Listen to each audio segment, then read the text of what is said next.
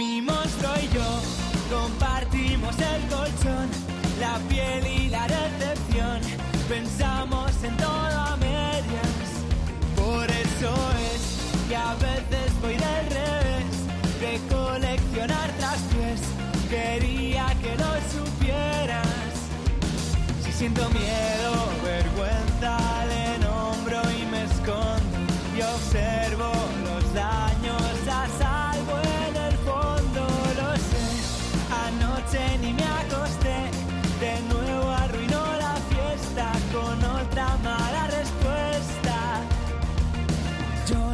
perdido, estoy buscando, me he perdido, me estoy buscando. Mi monstruo y yo solo estamos jugando. Yo no me he perdido. Los tiempos modernos de hoy se encienden al ritmo al que late el corazón de los cuatro chicos de 21, un ritmo que podemos seguir de principio a fin en las 14 canciones que componen su nuevo trabajo de estudio Corazonada. Diego y Yago son dos de los miembros de este pequeño gran grupo de Toledo. ¿Qué tal chicos? ¿Cómo estáis? Encantados de volver a tiempos modernos. Muchas gracias. El placer de verdad es, es todo mío. Echo de menos a, a Jimmy, que la última vez sí que nos visitó, y Pepe todavía se me resiste. Qué cabrón. Pepe, Qué cabrón, Pepe qué todavía no, no, ha bueno, no consiente pisar la copa. A ver si a ver si se le abre un poco la mente y le apetece venirse. Pero ni la competencia, ¿eh? Pepe tiene una guerra en contra de la promo y estos son... Bueno, pues lo voy a tomar entonces como, No es como que- no es personal. Estupendo. nada. Corazonada o nada en el corazón. ¿Qué es lo que queríais transmitir con este título? Bueno, es un... eh, claro, la- Os voy a mirar a los dos, ¿vale? Pero cuando os señaláis... claro. No, yo me voy a señalar a mí Vale. mismo también, de verdad. Perfecto. Eh, Corazonada era... eh, el juego de palabras estaba implícito en lo que quería contar el disco y, es de estas maravillosas palabras que de pronto existen en el castellano y que te permiten jugar y aunque el juego de palabras es como un arte menor, pero en concreto nos servía también para hacer un spoiler, ¿no? O sea, tardamos mucho en explicar por qué el disco se llamaba Corazonada y como el disco ha tardado mucho en nacer, nos daba una posibilidad de jugar muy divertida. Corazonada, nada en el corazón. A mí me encanta, ¿eh? Lo de corazonada. ¿Quién soñó que no tenía un corazón? Yo. Él, sí. ¿En qué momento sueñas que no tenías un corazón y que te sentías aliviado? Sí, pues fue la noche antes del Previo a la Plaza del Trigo. Ah, sí, el, día, sí. el día antes de la Plaza del Trigo.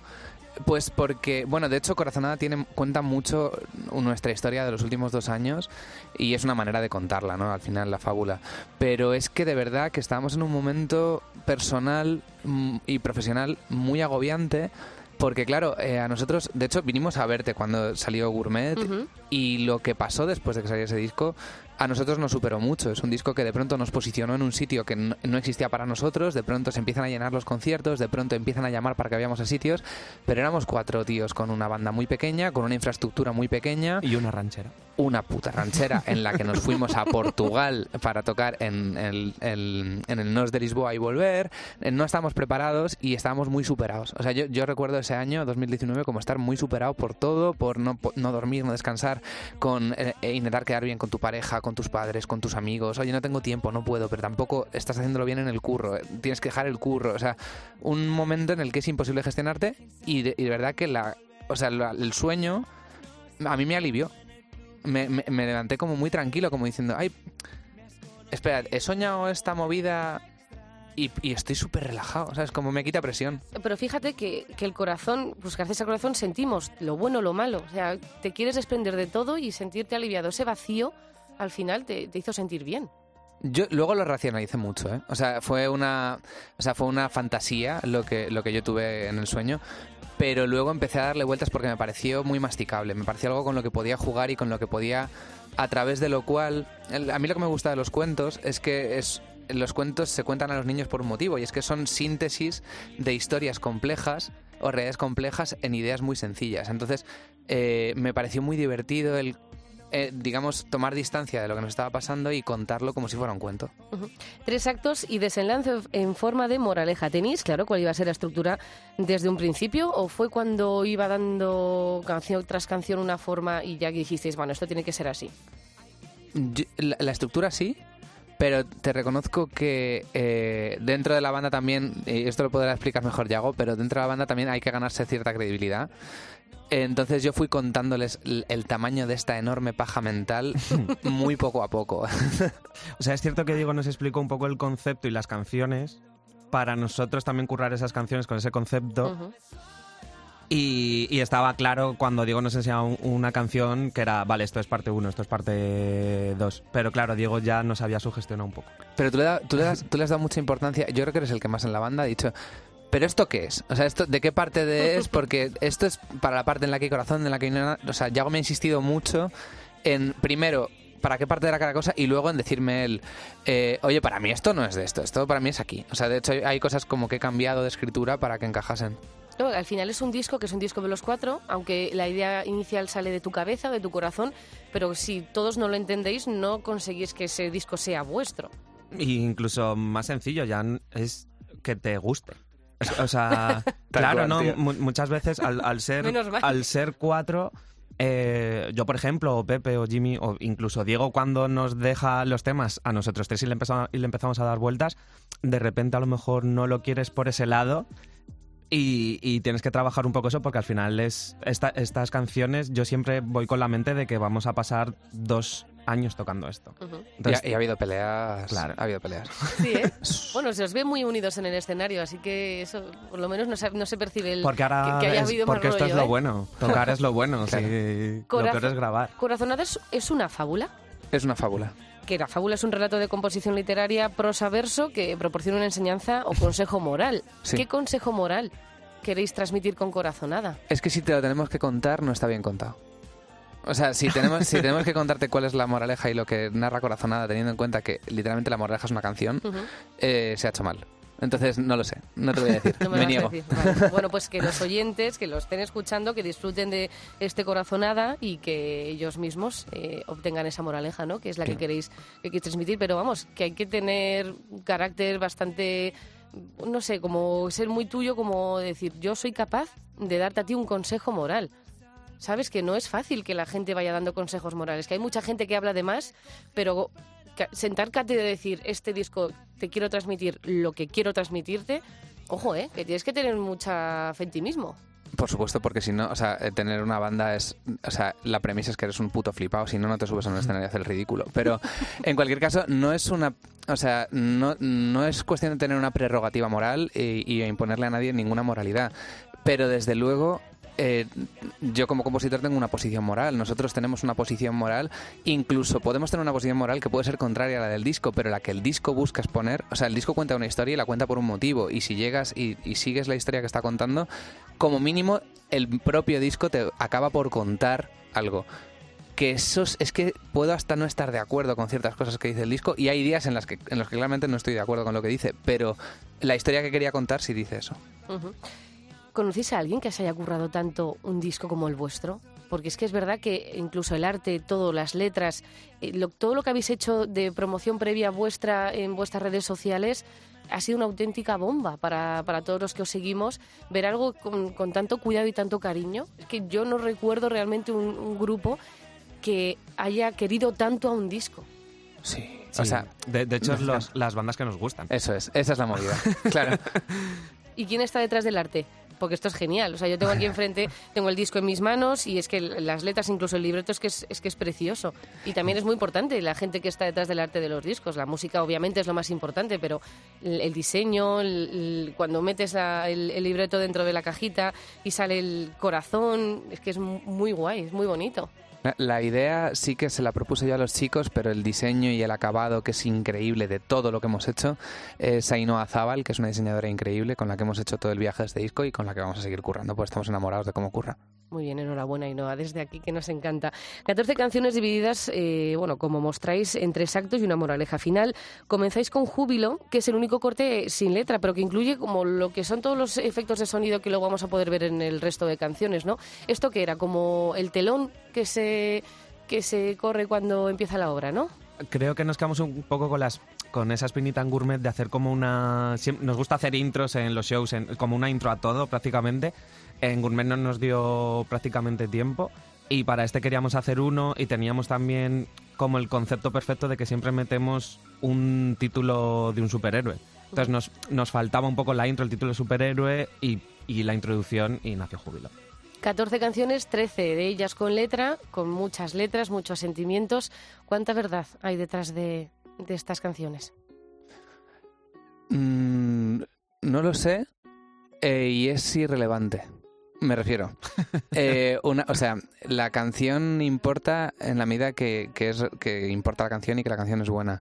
La- lo que haya de verdad o no es cosa de, de quien se dé por aludido y quien lo escriba. A mí me gusta pensar que hay bastante, pero pero con todo podría no haberlo y ojalá cuanta, ojalá hubiera más distancia, también te lo digo.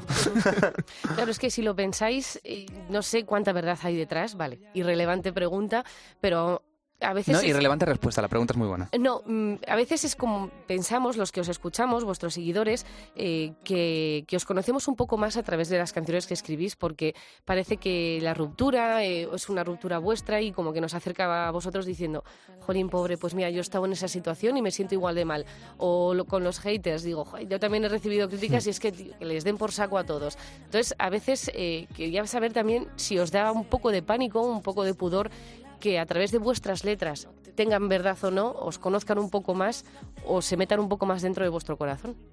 A mí mucho. Sí, y la verdad al final se puede contar de bastantes maneras. Haters, por ejemplo, que le has dicho, para mí es una sátira. Es- eh, o sea, me refiero, a mí no me gusta que me digan, ¿qué nos dijeron el otro día? Que mi, mu- bueno, nada, bueno, lo de la, Eh, que, ese- somos un, que somos un grupo para las chiquitas. Sí, Sí, Eso va- eso, ese- eso me daba un, po- no, eso me da un poco igual, pero lo- hay, hay ciertos comentarios de gente, es anónima, en verdad no debería importante, pero vaya mierda. O cosas así. Obviamente a mí no me gusta recibir esto, pero le doy la, la menor importancia y a nosotros, de una manera natural, nos hace gracia. Entonces, nos hace. Vamos, a mí Haters creo que es uno de mis temas favoritos del disco y me hace muchísima gracia porque me hace mucha gracia ese tipo de comentarios porque ellos nos. Creo que esos haters no se dan cuenta de, de en verdad en dónde se están metiendo en redes sociales porque te puedo responder como pasó el sábado pasado que nos, nos partimos el culo, en verdad. Es que dedicáis una canción a vuestros odiadores. O sea, me- ¿se merecían una canción ellos? Sí, porque les debemos mucho. Claro que sí. Claro. Sí. Un, Eh, te- la- te- un like y un dislike en YouTube, algorítmicamente, Vale lo significa lo mismo. Bueno, tenéis, tenéis haters con los que mantenéis relaciones de, de amor-odio. O sea, es que vosotros troleáis a los haters. Sí. sea, y, hay, y recurrentes. Hay, gente que Sí. siempre está ahí. Es Y, que- y- y nos hemos- incluso nos hemos hecho amigos de algunos haters que al final siempre nos ponen un comentario, bueno, esto no está mal, como si fueran jueces y tal, y, y hacemos un juego un poco por redes de que como si fueran un dios y, y les rezáramos y cosas así a las opiniones que nos dan, que en verdad nos da igual, pero nos hace mucha gracia y es cierto que a nuestros, a, a los fans puros y los fans que sí que son simpáticos, por decirlo así, les hace mucha gracia. Es purito fanservice. A mí me encanta la respuesta que dais, eh, que soléis darle de que si quiere bolsa, señora. O sea, a mí es que, es que es verdad, es como, venga, y aquí ya no puedes seguir porque ya ahí ya no sí que no puedes responder. Pues hubo una señora que siguió, ¿eh? Sí, sí, sí, y sí, se sí. puede leer, y se puede leer. Vamos, te te puedo decir dónde, además. A mí el- es, es verdad que el último troleo, el que habéis continuado, es el, el que comentabais, ¿no? De que, que estabais sonando en, un, en el programa Turbo 3 de nuestros compañeros de Radio 3 y que, pues, porque sonabais, pues que moláis y punto. Y, y uno dijo que, que cómo pueden sonar 21 que hacen, que hacen pop para niñas. Pero si eso fuera un insulto, ¿os molesta que os digan que, ha- que hacéis pop para No. Al niñas? contrario. Pero es Ah. como cuando en el cole a mí me llamaban maricón, que, que era, o sea, me, me parecía horrible Claro. porque maricón fuera un insulto. O sea, es... O sea, que te digan cabezón, pues dices, hostia, pues te- tengo una almendra importante, Claro. eh, tengo espejo en casa, eh, me doy cuenta, sí, pero maricón. No, sé. Claro, eh, pues pod de niñas, pues estupendo. O sea, quiero decir, estupendo. Mi educación emocional Cuando- ha, ha sido de mujeres, entonces pues lo mejor que me puedes decir es que hago música para las mujeres. Cuando en ese programa, que somos seguidores, han sonado los Jonas Brothers y seguro que el que, el, que nos puso el comentario ese, eso no le, no le impactó, ¿sabes? Me gust- Segurísimo. Me gusta también una canción mucho a la que dedicáis eh, a la gente que odi- bueno que odiáis o que os gustaría odiar, pero que en realidad es imposible. ¿De dónde nace la inspiración de estas letras tan mordaces, tan ácidas? Bueno, de lo, de lo maravillosa que es la gente eh, y que somos. Porque, de hecho, eh, tanto en concreto, que creo que es la canción a la que aludes, eh, en el fondo, cuanto más lo pienso, más creo que habla de mí. Eh, he pensado mucho sobre ello y creo que habla de mi propio narcisismo esa canción. Estoy casi, estoy casi seguro que por ello he proyectado en otra peña y de pronto me di cuenta de que ciertas cosas que me molestaban en alguien eh, me molestaban mucho más de mí. Desde Gourmet han pasado ya tres años. ¿Ha sido fácil dar, dar vida a este corazonada? ¿Pandemia mediante? Mm, ha sido la el único camino, o sea, es que eso- teníamos que seguir. Teníamos un disco que terminar, teníamos una gira cancelada que apañar, es que no diría ni salvar, porque no... Sí, parchear, ¿no? parchear un poco. Y, y al final es que nosotros cuatro somos un poco toriles, o sea, siempre vamos de frente, no nos... Ujú. O sea, hay que ir por aquí, aunque sale el cam- el camino equivocado, vamos para adelante, ya encontramos el correcto. Hubo una Entonces- cosa, o sea, perdón, Mm. hubo una cosa para la que ha sido muy bueno para nosotros la pandemia, que nos ha dado Cierto. más tiempo para preparar el disco y, y hacer un, construir un repertorio más completo y más largo, y también para hacer laboratorio en cosas que probablemente desde fuera, si no señalamos, nadie se dé cuenta, pero hemos aprendido a hacer cosas en el descanso a nivel interno de, de Mm. estructura y de composición que no sabíamos hacer. Por ejemplo, las pijama sessions, cuando hicimos esas covers en pandemia, éramos nosotros aprendiendo a el proceso que antes hacíamos en el local, hacerlo cada uno desde casa, Y, da- trabajar y darle un final. y darle un final, rematarlo, Mm. envolverlo y sacarlo. Y luego dijimos, joder, es que ahora podemos hacer esto, con, tenemos una ristra de 18 temas que podemos seguir haciendo esto. Exacto. Pero ¿veis cómo os lo habéis currado un montón? Es que no conozco a nadie que haya trabajado tanto un disco. Hemos tenido mucho tiempo. Los temas, por ejemplo, o sea, esto es meramente de, de- de músicos y compositores, pero muchas veces cuando vamos a Barcelona con Santos y Floren a grabar, le bajamos un tono o no. Esta vez hemos tenido tiempo para ir allí y decir, este es el tema. Estos son los cuatro tonos, o sea, hemos hecho como las canciones cuatro veces, por decirlo así, estos, estos son los cuatro tonos, elegid. Porque nosotros ya perdíamos un poco la, mm, la perspectiva de, de trabajo con las canciones también. Hay una, hay una cosa que quiero matizar de lo que has dicho, de lo mucho que nos lo hemos currado. Eh, nos lo hemos currado mucho y probablemente nos lo hemos currado más que la media de gente que está en el punto en el que estamos nosotros, que nosotros conocemos. Me explico. Eh, es cierto que mucha gente no se lo ocurra tanto a día de hoy por una combinación de que nosotros somos una banda a la que afortunadamente le está yendo bien. Y eso ha permitido que nos lo curremos. Veníamos de currárnoslo antes, nos va bien, nos lo seguimos currando. Eh, y lo hacemos porque pertenecemos a una tradición de bandas que hacían eso. A nosotros nos gustan discos que no tenemos que irnos muy lejos. O sea, porque te puedo hablar del Born to Run de Springsteen y, y cómo tiene ese desarrollo conceptual ese álbum, pero te puedo hablar del 1999 de Love Lesbian y cómo tiene un desarrollo precioso, narrativo, El Black Parade de Chem- De o sea, es que hemos tenido bastante sí. referencia. El, Black Parade, que es una referencia clarísima para Bueno. 21. Mm. Eh, pero eh, hay mucha gente que lo hace. Lo que pasa es que no le va bien, porque vivimos en una era en la que hay literalmente muy pocas bandas. El proceso artesanal que tiene una banda es muy bonito, es el que nosotros vivimos, que es ponerte de acuerdo con un número concreto y siempre el mismo de personas que hacen una cosa unidas y que el producto final está lleno de las, las virtudes y las carencias de esas personas. Eso es lo que difícilmente puedes ver en mucha gente a día de hoy porque el proceso industrial estamos en otro momento de la industria y casi todo lo que nosotros estamos en las playlists con quien estamos en, en Spotify y en las radios es con solistas con nombre y apellido que trabajan un artista con un letrista aparte o un- una persona que hace la música, porque como hay mucha gente que viene del urbano, no son músicos, son raperos y hay una lírica extraordinaria, pero no hacen música, un productor que en realidad es medio compositor y el proceso es otro. Entonces, nosotros somos lo que somos, no somos los únicos. Somos de la poca gente, creo, a la que le va bien haciendo esto a día de hoy, pero nosotros pertenecemos a un linaje de peña que, que yo quiero poner en valor porque hay mucha peña haciendo cosas realmente increíbles que están vendiendo pocas entradas y con cero streaming porque no están en el sitio de fortuna que estamos nosotros ahora, que esa es la realidad. Dar vida a este Corazonada, que sea el mejor disco de, de vuestra carrera hasta el momento, en un, en un tiempo tan complicado como ha sido esta pandemia, como está siendo esta pandemia, ¿lo hace más especial? Sí, Sí, sin duda. vamos. O sea, haber conseguido sacar... O sea, cuando lo sacamos en el 24 de abril, para mí fue un éxito.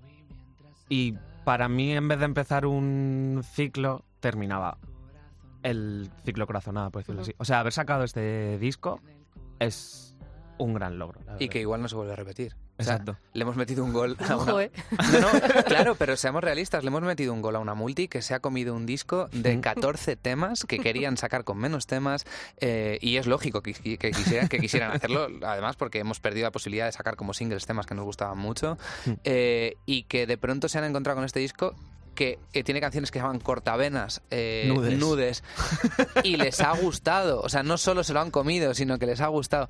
Eh, Y lo han eh, pagado y nos hemos ido a Barcelona. Y sí, sí, sí. Estamos al despido de un CEO de que no podamos hacer eso nunca más. O sea, Exacto, sí. Este puede ser nuestro último disco. Esto es un Bueno, capricho. Hablando de nudes que compartís con Chica Sobresalto, si, si Chica Sobresalto ha publicado Sinapsis con todas las hormonas que hay en, digo, hija mía, si tú has conseguido hacer que la biología sea bonita a través de tus canciones, ole, así que lo mismo Totalmente. vosotros, es que sí, vosotros con nudes, con haters, con es que cualquier, cualquier tema es, es, para mí es un temazo.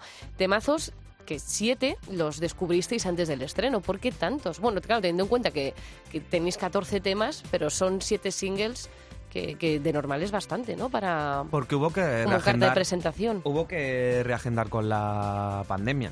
Nos, creo que el plan inicial era Dos. que lo sacamos. Que lo sacamos, hecho, la, la onda iba a ser enero haters, Marzo para siempre. para siempre, 2020 estamos hablando, marzo para siempre y en abril el, El disco. El disco. Lo que pasa es que eh, ahí, ahí volvemos a que hemos tenido mucha suerte. Mm. En lugar de lo que ocurre con mucha gente, que la compañía dice, oye, ya está, y sacamos el disco y fuera, nosotros ven que los singles están yendo bien en sus cuentas, en sus números, en lo que coño sea a nuestra escala, y lo que nos proponen, y esto es mérito del equipo de Warner, Mm. oye, ¿por qué no seguimos sacando temas? Tenéis un disco muy largo, hay tiempo, vamos a seguir que la banda, vamos a hacer que la banda siga creciendo. Y lo cierto es que cuando más hemos crecido ha sido en el último año, gracias a esa Exacto. estrategia. Warner nos dijo, no lo saquéis ahora, que os, Que os vais a dar una hostia que os vais a matar. Mm, de aquí a Cuenca, vaya, estaba clarísimo. Y, y reagendamos el plan y al final fue alargarlo otro año más y seguir sacando singles. Y es Ya- guay que la compañía confíe en ti. Claro, o sea, además de la compañía de Warner, que confía en vosotros, que os ha ayudado con la estrategia, también tenéis un componente en redes sociales muy importante. Las redes sociales os han ayudado a, a que sigáis ahí, que la gente os Hmm. conozca. Habría mucha gente que no os conociera y que a raíz de, de estos singles ha- se ha, se ha ido a vuestros discos anteriores y, y os ya ha cogido el gusto por 21. Sí, sí, sin duda. Mm, Como, como decía Diego, nosotros somos una banda y el plan de crecimiento de una banda en nuestro sector, eh, etiquetémoslo como indie rock pop, por decirlo así, era que no- es tocar. Sí. Es que te vean en la mayoría de festivales posibles, te incluyen en las playlists de esos festivales y de ahí vas como generando una bola que nosotros llamamos, lo llamamos así, la bola del pop, o la bola del rock, Sí. o la bola de los directos, y ese era nuestro plan en 2020 para crecer, el directo. Cuando el directo se nos fue a la mierda, eh, bueno, estuvimos en redes, hicimos una coña que se inventó a Pepe, que era lo de las pijama sessions, a, a la gente le gustó y nos empezó a seguir un poco en redes. No, desde luego. Pero también hay mucha presión detrás de las redes sociales, es lo que vosotros decís, que ahora el para siempre dura un mes, ¿no? Sí. Entonces, que, que hoy sois lo mejor y mañana, Dios quiera que no, pero mañana igual ya no estáis entre los más favoritos. ¿Hay presión por, por seguir siempre sacando algo y gustando a la gente? ¿Tenéis esa presión, aunque la música que vosotros sigáis haciendo sea igual de buena que este corazonada, que no me cabe la menor duda, pero que igual la gente dice, a mí ya 21, ¿no? Siempre la ha habido, ¿eh? Lo que pasa es que antes eh, competías de perder a 10 y ahora mm, puedes perder 15.000 y es una cabronada, pero a mí me- más que eso me agobian las expectativas que se pongan sobre nosotros, pero que de pronto la gente decida dejar de escucharte, para mí es parte del ciclo natural y Mm. habrá que aceptarlo cuando llegue. Y por ahora la sensación que tenemos que es quien, que quien entra se queda. Entonces, no, o sea, no hay ningún tweet que con los haters que tenemos que hemos hablado antes, seguro que nos lo ponen de ya no me mola 21. O se han, se han ablandado, no sé, es que no sé qué, Sí, qué nos sí, pueden pero- decir, que de hecho no nos hemos ablandado porque esta canción que está sonando ahora, Yo de mi un río, en, directo, incluso en, la canción, es bastante cañero. Mm, yo no tengo esa sensación respecto a eso porque la gente que entra ahora mismo se queda. Pero si se va, es, como ha dicho Diego, es el ciclo natural también de las cosas. Y que es, eh, o sea, en un juego justo, eh, uno tiene una cantidad de cosas que contar. Puede que llegue el momento, es altamente probable que llegue el momento que no las, tenga- no las tengamos, musical, letrísticamente, y que la gente decide irse a otros sitios en los que sí se sienten estimulados el, el público. Entonces, bueno, si llega el momento, habrá que también hacer el ejercicio de decir, realmente estamos al nivel como para mantenernos aquí. No todo el mundo. Hay gente que eso es increíble, aguanta 25 años haciendo discos que siguen valiendo la pena escuchar Sí. y que te apetece tal, y gente que de, de pronto empieza a reciclar ideas, no va a ningún sitio y no encuentra el camino o no lo busca directamente y se acomoda. Pues vamos, vamos a aceptar que parte de respo- responsabilidad tenemos en el juego y a jugarlo. ¿Y os dejaréis influenciar por lo que os pudiera decir la discográfica o si, si vuestra popularidad va bajando? ¿Seréis capaz de cambiar vuestro estilo musical o vuestras letras para seguir en la cresta de la ola? ¿O sois fieles a vuestra música? Es- Mm, No lo sé. Es que según cómo nos pille, si estamos de acuerdo con el cambio que quiere eh, la casa de discos para con nosotros, o sea, si de repente nosotros nos vemos, nos hemos visto, en- y por eso Corazonada existe, en volver a los álbumes que escuchábamos en adolescencia y tal, como que si de repente queremos hacer el Black Parade o algo así, algo súper oscuro, súper emo, rollo de Q, rollo tal, y nos apetece y da la casualidad que nuestra casa de discos nos dice que hagamos eso, es que según cómo nos pilles, es Ujú. que tampoco También, también es verdad que hay mucho de corazonada que no ha llegado a salir porque hay trajes que tú te pruebas y que de pronto no te quedan bien. Y Mm. ese ejercicio lo hemos hecho, ha costado, y hay trajes que de pronto hemos acabado llegando a un sitio en el que decimos, venga, me puedo poner este traje, como la canción que está sonando, que Exacto. es exactamente eso, y veces que no llegas y dices, joder, desgraciadamente me encantaría que me quedara bien esto, pero no me queda, o no me lo creo, o en este momento no me lo creo. Eh, pero si nos saliese un buen dembow, estaría encantado de hacer Hombre, una- por supuesto, un claro. puto reggaetonaco increíble. Yo estaría encantado de hacerlo. Lo que pasa es que me veo como el señor Vance con el chándal y no me, y no me lo creo, ¿sabes? Pero ojalá. Oye, con este anhelo, en las Pijamas Sessions llegasteis a decir que la ibas a grabar, pero que el día anterior tú eh, cambiaste toda la letra, Diego. ¿o? Bueno, con Anhelo y con todas. hay, hay un proceso en, en la grabación, siempre resulta bueno, es cierto, aún no hemos tenido ninguna discusión ni drama con ello. Y es que eh, igual que Diego sueña algo y el día siguiente nos plantea un proyecto, por decirlo así, con las letras sucede lo mismo. El día de grabar voces estamos todos un poco en la pecera porque sabemos que va a haber cambios. Sí, ha pasado. Pero porque eh, yo no acabo las canciones. Es, es un tópico, todo el mundo dice esto. y pero odias grabar encima. Odio entonces. grabar por encima de lo que odio a nadie, ni nunca he odiado a nadie, odio grabar, pero es verdad que abandono las canciones. Entonces, hay un punto en el que a veces creo que he llegado al sitio donde he contado lo que quería contar y veces donde veo la letra y digo, pero esto es una mierda, o sea, esto es una puta mierda, nadie va a querer escucharlo, es patético. Pero por eso las compones de dos en dos, porque una no la llegas a terminar y empiezas con otra y luego ya vuelves a la, a la anterior. No, no exactamente. El motivo por el que escribo casi siempre de dos en dos temas, que no sé dónde has visto eso, porque no sé dónde lo he dicho. He googleado por ahí. Joder, pues sí. Es por. eh, hay tengo cierto síndrome del, del impostor. Eh, a ver, eh, tripas fuera. Tenemos una compañía que cree que somos un producto que es popularizable. Y que de hecho nos firma por el- los casos de éxito que hemos tenido, pues de canciones que ya están por encima del millón en Spotify y que cualquiera puede ver que hay cuatro o cinco temas que hemos sacado que están ahí están en una liga de pronto que es superior a la banda, ¿no? Hay canciones que han crecido a un punto que son más grandes que nosotros y la compañía, lógicamente, como cualquiera le pasaría, nos ve en el sitio que eso ha sucedido. Entonces, quieren otro hit de pop. Y nosotros, vale, pues intentamos hacer eso a veces, pero no puedo evitar a veces sentirme un poco ridículo haciendo lo que se espera de, de- de lo que de lo que se espera que hagamos. Entonces, si con una mano estoy haciendo esto que puede representarme o no en cierta medida, intento estar haciendo otra cosa para tener algo parecido al alma tranquila. Y, y- y lo- y lo- y a veces entran las dos, otras veces no, pero sí que es cierto que en el disco hay varios casos de puedes encontrar con qué mano estaba haciendo lo que se esperaba y con qué mano no. Entonces, ¿y quedan, han quedado balas en la recámara de, de este Mm. corazonada? ¿Y esas verán la luz alguna vez en un próximo disco? ¿O eso, si ya no ha salido en corazonada, ya no creéis que no. pueda tener cabida? Como tal, ¿no? Lo que sucede a lo mejor es que Diego recicla.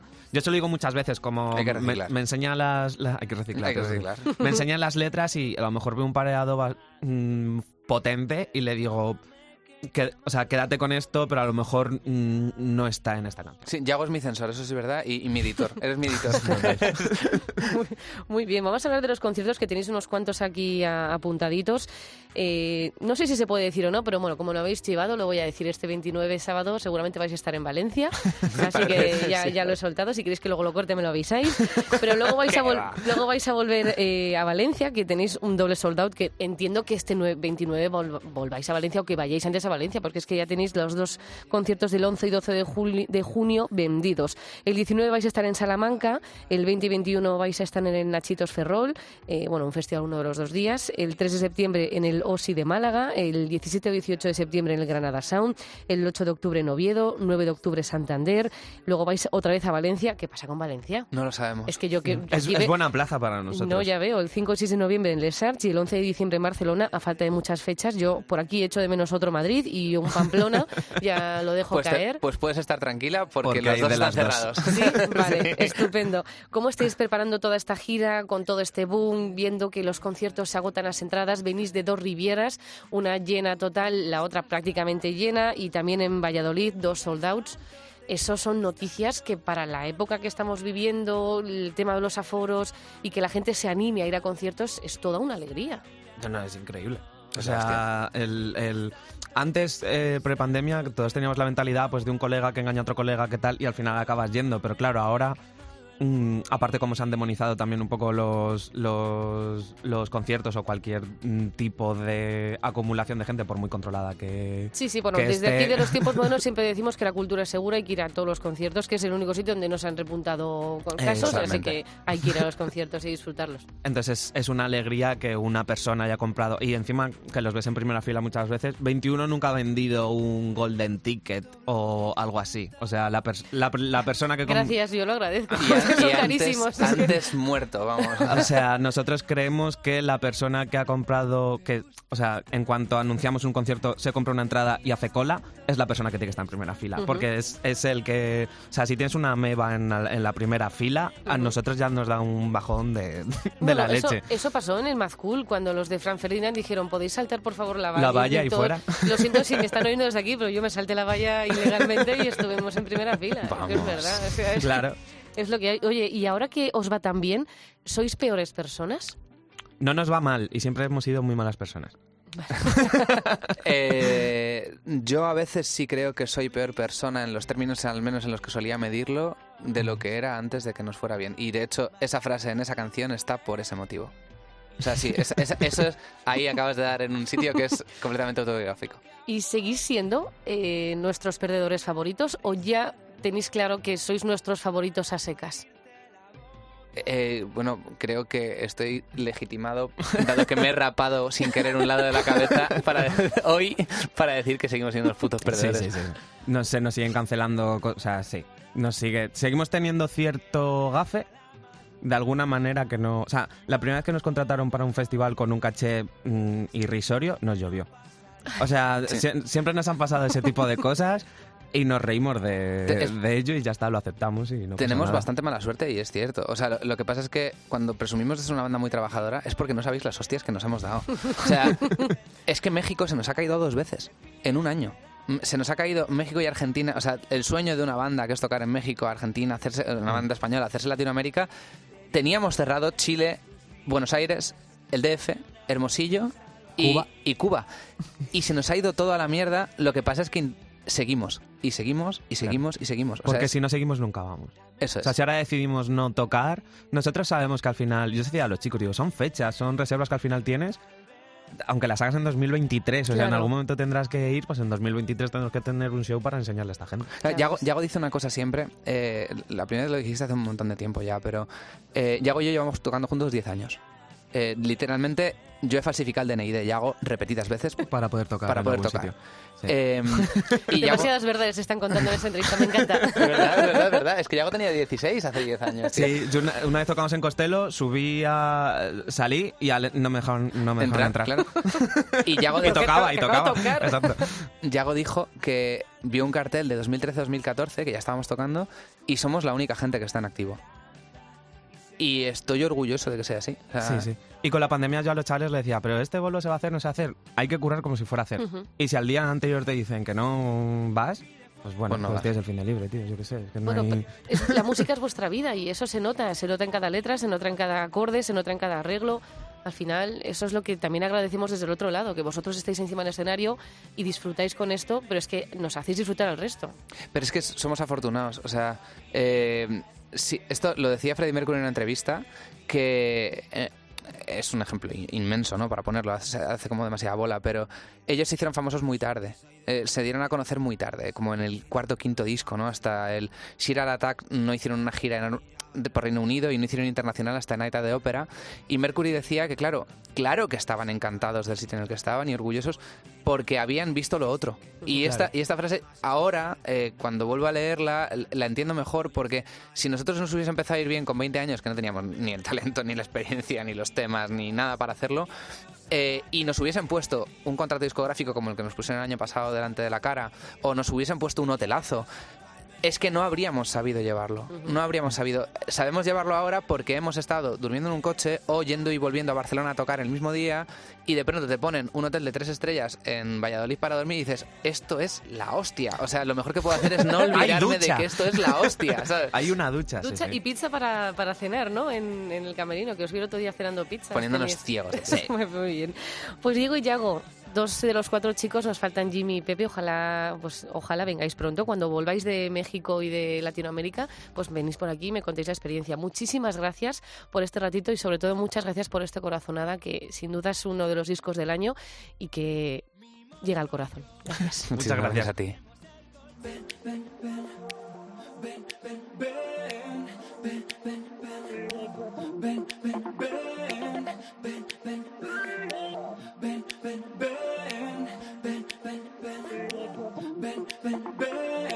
Sé que dijiste que ya nunca jamás, pero mentir está infravalorado. Los perdedores besamos mejor. Quién sabe cuándo volverá a pasarnos, como en el club de la verás. Me has conocido en un momento extraño. Las cosas dulces nunca suelen durar. Sonrío para maquillar los daños. Quien lo probó lo sabe. Quien lo probó lo sabe. Una vez suave amor, dos por darme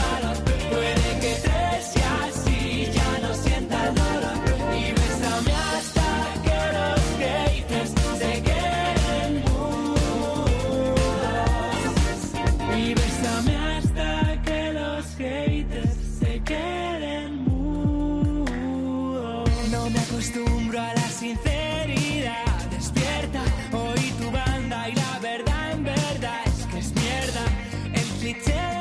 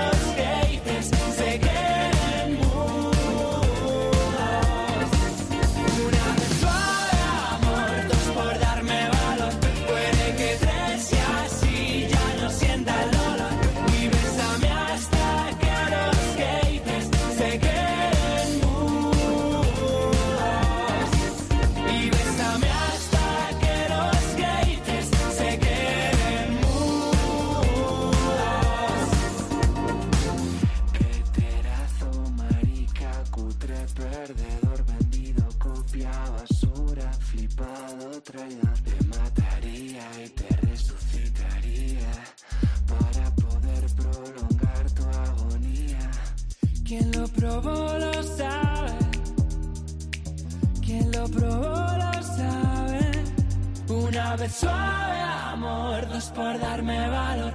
Puede que tres y así ya no sienta el dolor. Y bésame hasta que se